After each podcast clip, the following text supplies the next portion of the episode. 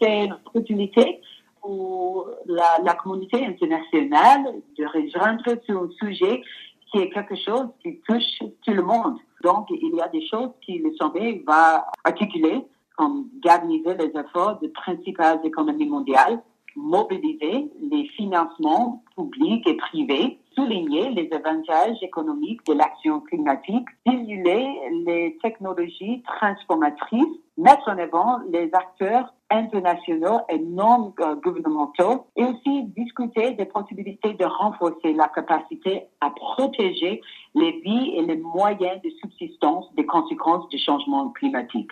Est-ce qu'il faut s'attendre à des engagements forts de la part des États-Unis? Nous ne représentons qu'environ 4% de la population mondiale, mais nous sommes responsables de près de 15% des émissions mondiales. Donc cela fait de nous le deuxième plus grand émetteur de gaz à effet de serre au monde.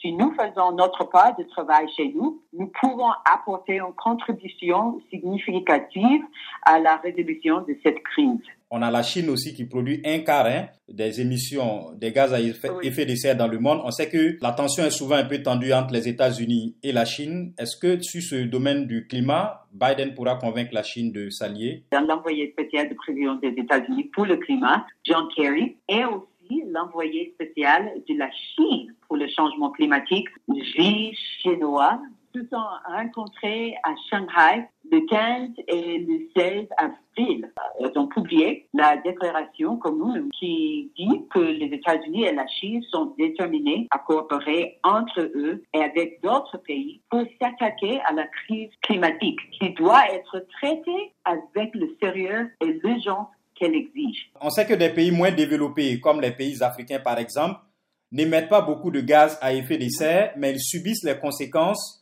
de ces émissions de gaz à effet de serre, bien sûr, du fait de la production dans les pays développés. Qu'est-ce que les Africains peuvent attendre de ce sommet? Le président américain a invité 40 dirigeants, sont 5 de l'Afrique, euh, République démocratique du Congo, donc euh, président Kenyatta de, Kenya, Buhari de Nigeria, Cyril Ramaphosa de Afrique du Sud et aussi de Ali Bongo Dimba du Gabon. C'était important de ce qui été choisi parce que il y a des thèmes qui touchent pratiquement tous. Euh, on peut dire la désertification, aussi euh, la Nigeria qui est partie des grands émetteurs. L'idée est de, de, de, travailler ensemble, mais aussi d'écouter des pays comme le Gabon